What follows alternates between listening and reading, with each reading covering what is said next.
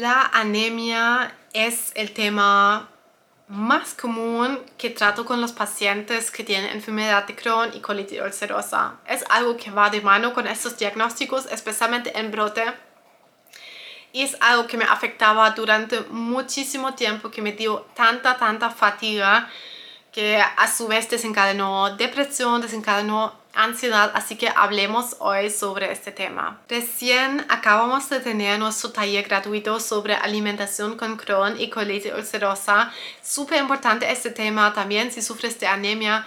Puedes volver a verlo en sanatucolon.com. Puedes inscribirte para recibirlo aún hasta este domingo estará disponible. Ahí hablamos todo sobre cómo gestionar tu Crohn, tu colitis ulcerosa con la alimentación, que es un tema demasiado demandado y los pacientes, como siempre, o sea, los participantes salieron con muchísima esperanza y fe. Estoy súper feliz por haber pasado este tiempo con ellos. La anemia es un síntoma muy frecuente de las enfermedades inflamatorias cuando se encuentran activas. Ahí simplemente pasa que nuestro cuerpo que está en un estado constante de irritación y alerta no logra absorber bien los nutrientes, pasa de largo mucho, por lo tanto ya sufrimos de una falta de energía, pero sobre todo el hierro ahí simplemente no se puede absorber bien. Eso es lo que pasa con la anemia, con el Crohn, con la colitis ulcerosa. Por eso tan fácilmente da anemia a los pacientes. En mi caso fue lo mismo. Llevé mucho tiempo con eso más de un año fue una cosa no muy agradable porque al mismo tiempo mi vida era exigente y ese es como el círculo vicioso de, que veo con todos los pacientes que sufren de fatiga, sufren de anemia, pero al mismo tiempo su vida es súper exigente, súper estresante y tratan de mantener el mismo ritmo sintiéndose tan mal. La verdad que con este diagnóstico tienes que dar un paso para atrás para tu salud y tu cuerpo te lo pide. Tienes que pensar siempre por qué en primer lugar llegas a tener anemia. La razón es que estás en brote, la razón que estás con estrés, con estrés emocional. Tu cuerpo simplemente no puede hacer otra cosa que irritarse.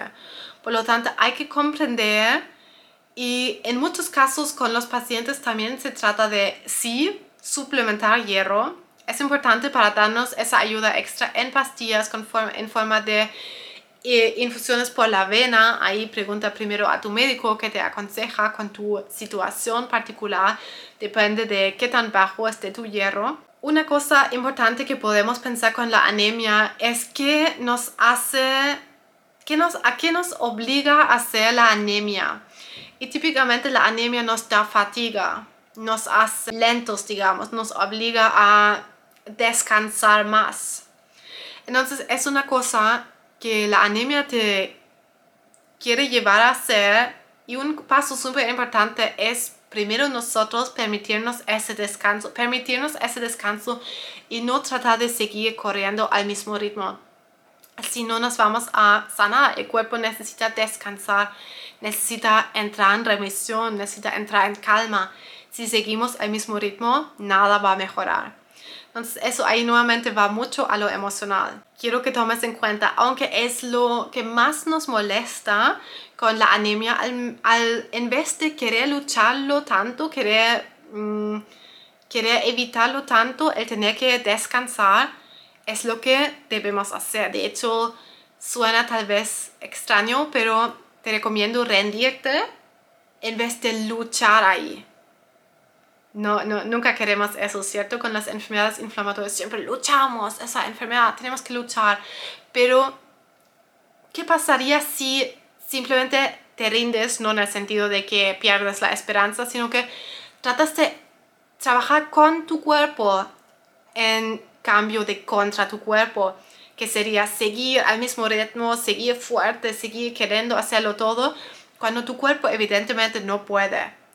Porque la magia pasa cuando permitimos nos permitimos descanso, tal vez dormimos dos siestas al día, tal vez no logramos mucho de lo que es productivo, sino que nos echamos a ver Netflix, nos echamos a dormir, descansamos, descansamos, descansamos hasta que se nos recargan las pilas. Porque, ¿Por qué es tan importante eso? Porque podemos suplementar hierro como queremos o de los alimentos. Podemos comer espinaca, brócoli, quinoa, lentejas, legumbres, todo lo que es alto en hierro o suplementos. Hay como esos jugos de hierro, betarraga. Podemos y debemos, por supuesto, consumir alimentos altos en hierro, pero todo eso pasa de largo si el cuerpo sigue irritado. Por lo mismo, en mi caso con la anemia y con la mayoría, la gran, gran mayoría de los pacientes, el tema de la anemia no se, no se arregla hasta que el cuerpo entra en remisión y en calma. Así que eso primero hay que aprenderlo. Ahí la anemia se da solo y eso demora su tiempo. Lo mismo con volver a subir de peso, porque perdemos muchas veces mucho de peso. Típicamente eso solo se arregla cuando el cuerpo se calma y puede volver a absorber bien los nutrientes. Por lo tanto, ¿qué es la clave ahí? Cuida muchísimo tu salud mental. Entra en calma primero en lo mental y después tu cuerpo puede entrar en calma. Podemos trabajar con la alimentación. Te invito mucho al taller de la alimentación para que lo veas, el taller de alimentación para las enfermedades inflamatorias que puedes aún recibir en sanatucolon.com. Este tema, si tratamos de aislarlo, y rellenarlos ahí con suplementos no va a funcionar. En mi caso, tomé muchas pastillas de hierro que no me sirvieron, me hicieron más análisis, vieron que no aumenté de hierro, me trataron de dar hierro por la vena, en mi caso me desmayé, parece que tenía una alergia contra eso y ahí los médicos me dijeron que no podemos hacer nada, sigue con, los sigue con las pastillas, pero la infusión ya no te la podemos dar. Así que básicamente también me dejaron sola con eso y de experiencia hoy te puedo decir, evítate tanto, tanta obligación y tanta presión y tanta lucha y permítete la pausa con felicidad, con buena conciencia porque tú la mereces, tu cuerpo la merece para que se pueda recuperar. Y de hecho no va a funcionar de otra manera, así que puedes luchar un poco más solo hasta que te des cuenta de lo mismo algún día. Puedes ahorrarte ese tiempo.